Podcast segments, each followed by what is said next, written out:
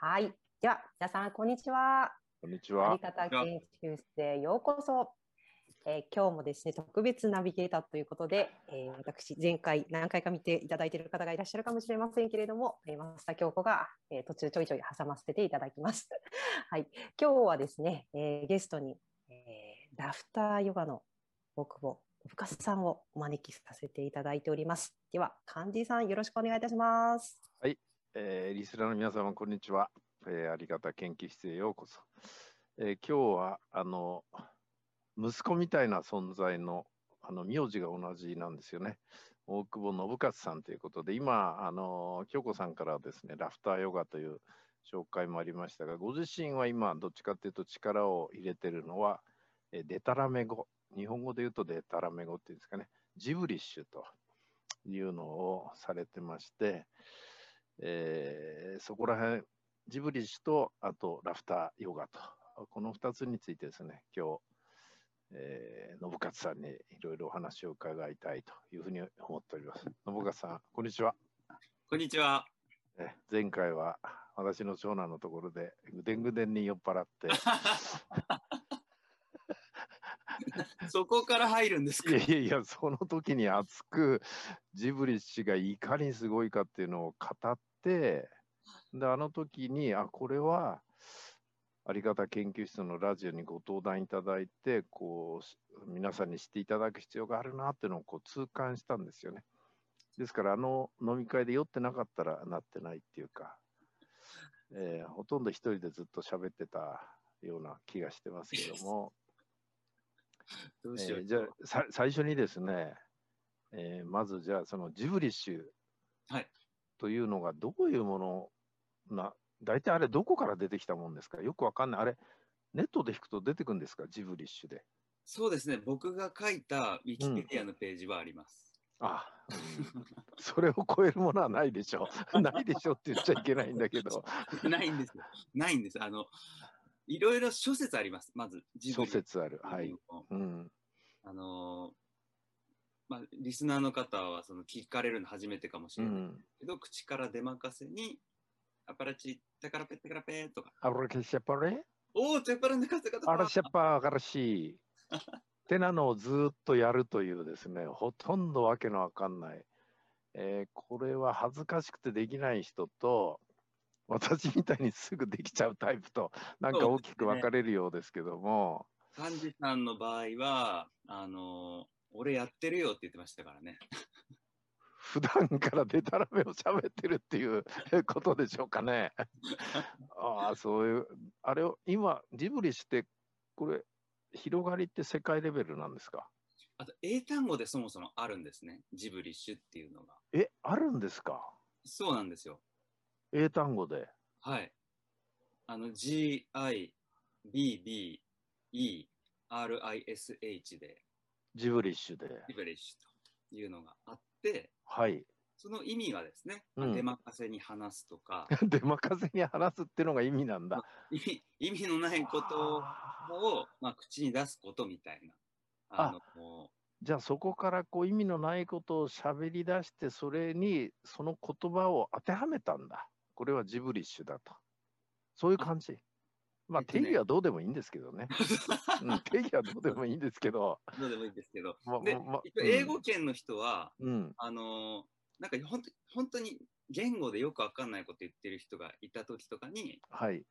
He speaks gibberish みたいな。なんか彼はよくわからないこと言ってるみたいな。うわーいい、面白いですね。He speaks ジブリッシュ。でちょっと皮肉が入ってるんですよ。別の表現ですると、お前の言ってることなんなんかようわからんぞと、こういう話ですか。そうです、そうです。うーんで、このジブリッシュっていうものの、まあ、使われ方としてはですね、はい。そういう英語圏での使われ方もあるんですけれども、えー演劇の世界ではう表ん、現力をみ、あの身につけるトレーニングとして一つ使われてるんですよ。そのデタラメ語を話すことが表現力が豊かになることを促進する、支援することになるんですか。そうなんです。まあ、どういうことかというと、うんうん。あのセリフを言うときにはい日。本語で言おうとすると、うん。正しいセリフを言わなきゃいけないっていうのがうん。あうる。ん。うん。うん。感情表現がちょっとこう、難しくなったりする場合があると。あセリフは左脳ですよね。で感情表現が右脳だとすると、はいセリフを言おうとすると感情表現が弱くなるケースがあるわけだ。なので、うんトレーニングのツールとしてなんですけど、うんジブリッシュだけで感情表現をするというやり方をすると、こうセリフを考えなくていいので、あの例えば、えーロマンティックとかだったら、おおうオロンベ、チュルマタカ、オーパラネットパランド。あらプラシャパーこういう感じになっていくわけだ。ちょっと今恋しちゃいそうでした。うわだったはははこれ実際に演劇の世界で使われてるわけですか。荒れてるんですよ。あそうするとじゃあ喜怒哀楽全部使えるんだ。そうな今んのです。はロマンチックな感情を表現されたけど怒りとかね。そう喜です。びとか悲しみとか全部いける、全部いけます。うーんじゃあとりあえずちょっと今ですねもう俺毎日楽しくてしょうがなくて笑い止まんないんだよっていうのをちょっとはい。え見いていでもらすえかま。すうんはいうんハーパラデチェッパー、ハープンテカシで、ペレデカバッタ、あばらかしゃばらけべしあばらかしゃばバらレけチェペナサー。べしはあーこういう感じはい。あらそういう感じだとそれを表現するとどうなんだろう例えばまあ悲しみもいろいろ喜怒哀楽あるとするとそういうふうに表現することによって脳にどういう作用を及ぼすんですかねこれですね。なんまかあ作用するんでしょうやっぱり。はい。で、えっうと、んまたいくつかあるんですけれども、うん一人でジブリッシュを淡々と話す場合、うんこれはですね、実際にもう研究がありまして、うんうんジブリッシュという表言葉ではないんですけれども、うんまあ、ほぼ同じことをしているうんうん研究がペンシルベニア大学で行われてまして、その場合はですね、うん前頭葉の血流量が上がる 低下する。ちょっとちょっとあの素晴らしいオチなんだけどその前頭葉の血流が低下するあれ前頭葉ってどういう働きでしたっけもっともっ例えばと、ですね、うん、頭のもう理性のロジック司令塔司令塔みたいな場所ですそうすると論理性がなくなんだだからあの正常な思いや何正常な思考ができなくなるわけ考いやっていうできなくなる結果っていうか脳が休められる、うんそうあいうの捉え方をあのいやもしそうだとすればすごいとも思いますっていうのは現代の人って頭がずーっと回転し続けてるんですよだからあのマインドフルネスでもともかく今しここに集中してその考えないはい、今多くの人が要求されていることってそのまさに前頭葉を使わないか休ませることがある意味一つのブームになってるわけですよはい、ある角度から見たら。とするとそのジブリッシュを使う一人でやることによって前頭葉が休まるとすればこれはいろいろな効果が生まれてくる可能性はあるなっていうふうに今感じましたね。この間酔っ払ってる時はそういう話全然なかったですよ ね。ただいいんただいいんだっていういや全然論理性がないからああの時も前頭葉の血流が下がってた可能性はあるんですかね。そうですねあの、うん酔っ払った時とジブリッシュしている時は下がるかもしれないですね、ああすみませんそそれを米国の大学でやっぱ研究してる人がいらっしゃるわけだ。あるんですよはいで実際うやっん、ててもですね、うん、ジブリッシュしながら考え事って絶対できない。考え事できな悩い。みが、ん悩みが共存絶対できないんですよ。タピレチ、ハラマチャカラペッテカラパータテカラマ。ラプラシャパラシャペペラシャパラカラシャパオあれパラティペタっああ、ていう時うに、ん、うん。考え事しようと思っても絶対できないんですよ。はあえこれは今、信川さん言われたように、こう一人の場合はこういう研究がされてるとはい。言われたってことは、他人とやるときはどういうこのなんていうか変化が生まれる可能性があるんですか。そうなんですよ。で、ここら辺をですね、うん、あの前例の研究がないので、えーうん独自に脳波測定の専門家の先生とはいはい。共同研究という形で、えー、と3年ぐらい前から地道にやってきてるんですけれどもうん。あのジブリ氏をですね、うん。僕が例えばちょっと長めのワークショップとかをすると、うん。まあ、最長1泊2日もやってるんですけれども、はい。あの右脳が熱いって人が出てくるんですよたまに物物理的に熱くなる。物理的にあの右脳がジンジンするとか右脳が熱いって声が上がってくるんですよねでなんやそれはと思いまして脳が熱くなるって僕は初めて聞きましたけど、ででああるんだえ聞いたことないですか感じいや、初めてですね、僕。ですよねいや僕もジブリ氏以外で聞いたことないんですよラフターヨガの中でも聞いたことがなくてない。うんうジブリん、氏の時だけそのしかも右脳がとか言うんですよ頭がとか、カットくるとかね、血が昇るという表現はあっても、右脳が熱くなるなんていうの は、それは物理的にものすごい血流っていうか、なんかはい活性化してるんでしょうね、多分いやそうそう僕もそう思いまして間違いなこく。う絶対ん何かが起きてるんだろううな、んということで、まあ、脳波測定の先生を、の大手メディアとかも依頼するような方とちょちょうどうんうんオファーできたので、うんあの、させてもらったところ、うんその先生もびっくりする結果がちょっと出てきたんでなんでこんなになるんだと、なんでこんな数値が出てくるんだっていうぐらい お、すそうそうなんですよ。で、あの、びっくりしか、びっくりの仕方、まず1がですね、はい、えー人によって、うん点でバラバラなんですよね、結果が。そう、なんとも言えない、いいですね、そのバラバラ感が、一貫性がないっていう、そう、ひ 人によって結果がバラバラ、バラバラ。ジブリしてやると。つまりですね、うんうんリラックスする音楽とか聴かせたら、うん大抵、まあ、あのーベータ波、ストレスを感じるうんベータ波が下がって、うんリラクゼーション、うんうんアルファ波とか、そうですね。が高まるという、大体同じような傾う向んがうん見えるんですけれども、うんジブリッシュの場合は、ある人は、ストレスが異常に高まって、 ある人は、えーリラックス普通にできて、あストレスーが下がってですね。で、まあ、あの、ちょっと最後に後で言ったんですけど、僕、ジブリ氏熟練者である、あと僕のノウハウを見て、先生はちょっと後でびっくりされるんですけど、習熟度によっておそらく違うのではないかと。うん今、まあ、当たってるかどうか分かりませんけども、そこでその、いそのあまり荒々しい波動が出てくるのは、ジブリ氏を一生懸命やろうとね、喋らなきゃと、スムーズに出ない段階の人の方がそうなるんじゃないかなっていうふうに感じたんですけど、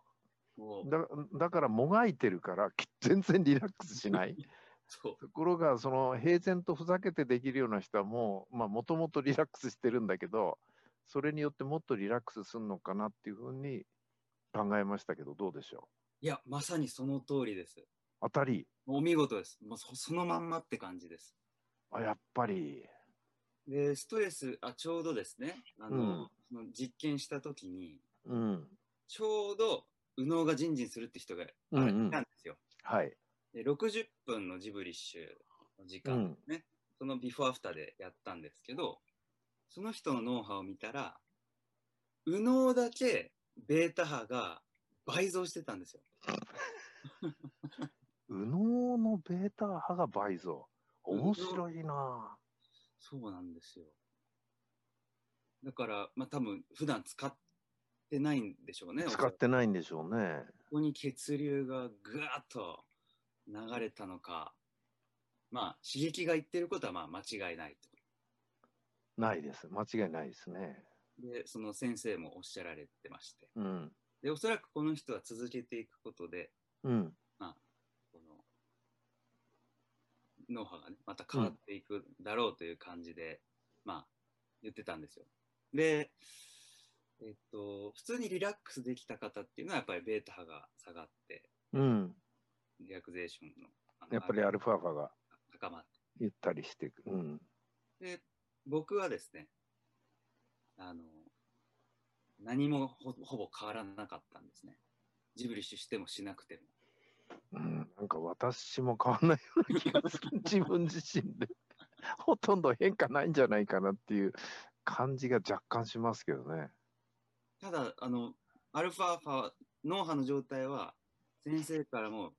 絶賛されるぐらい良かったんですよ。だからそれはやる前もやった後もでしょそうなんですよ。だからいつも結構いい状態にあるっていうことですよねリラックスしてるけど、まあ、集中もできる、まあ、透明な状態ですっていう、まさに理想的な脳波ですね、みたいな感じで言われたのが、僕的にはジブリッシュ、最初にした頃は、あの、ジブリッシュして、すっきりした感覚とか、ストレスになってる感覚があったので、うん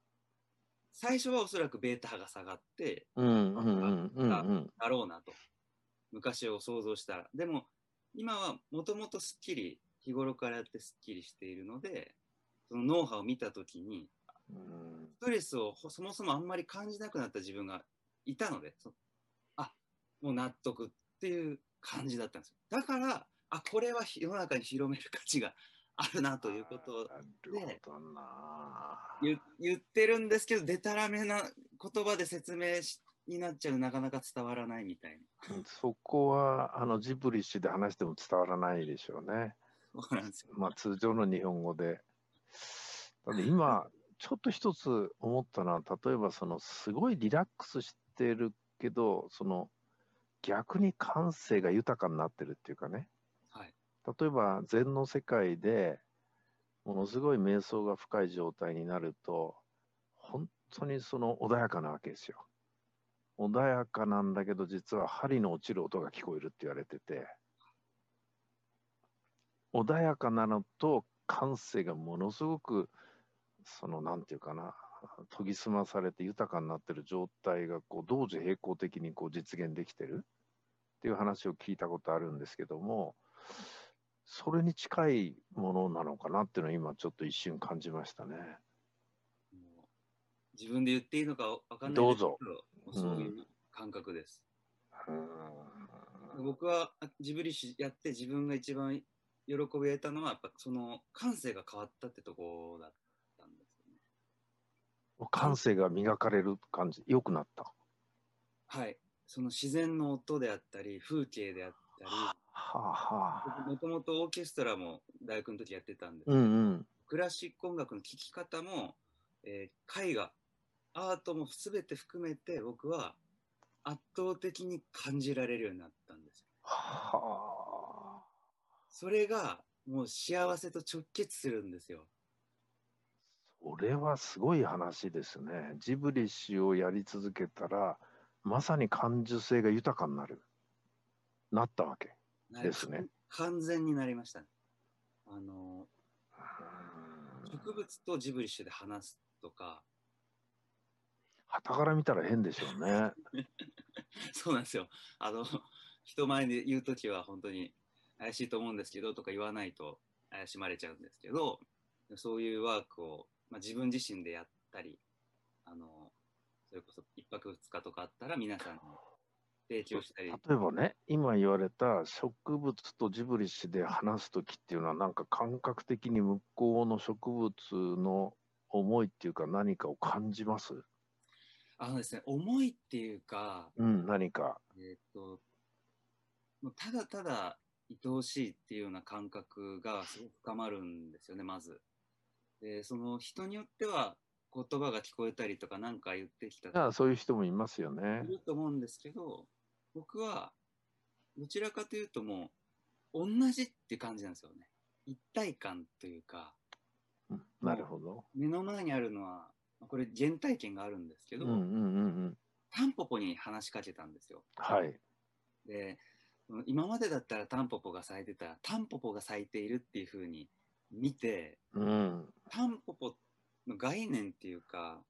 タンポポ自体は多分そんなに見ずにタンポポ見てる。でも、ジブリッシュでですね、まあ、これがちょっとタンポポだとしたら、はい。あんてーちゃん、あーぱったからなっちゃーみたいな感じで、こう、深くこう、静かに入っていくんですね。うん。そうすると、もうこれは、タンポポっていうことさえ、もう、頭からなくなるので、ただ同じ何か命というか、存在がそこにあって、もう、あの、こっちでの交流、ハート、うんこっちの交流が進むような感覚なんです。で、はあ。何時間でも味わっていられる何時間でももうなんただただ愛おしいだからタンポポも普段そんな見てないのであこんな風になってんだとかうわこんうわ綺麗だなで綺麗だなって言葉も浮かんでないんですけどもうただただ味わって感じてっていうもん時間の豊かさにもう他の経験にはもう変えられないようなこう幸せというか豊かさをこう感じいや、それはすごいことですね。 あの、禅とかヨガのね、はい一つの境地ですよね。相手の、相手が人であろうと物であろうと植物であろうと他の動物であろうと、それとこう一つになる感覚っていうのが禅とかヨガで言われるじゃないですか。それを今言われてますよね。本当にもう一体感っていうもうそれはんだからそれがいかに普段言葉によってそう分か。分離する意識が作られてるかっていうことにジブリッシュだからこそ気づけたんですよね。前頭葉と左脳が休止状態になることによって本当に本来の人間の感性の塊がそのまま相手と一つになることを感じることができてそのような心境になるってこういうことですかね。あの本当にそういう感覚で僕自身も捉えてますね。うん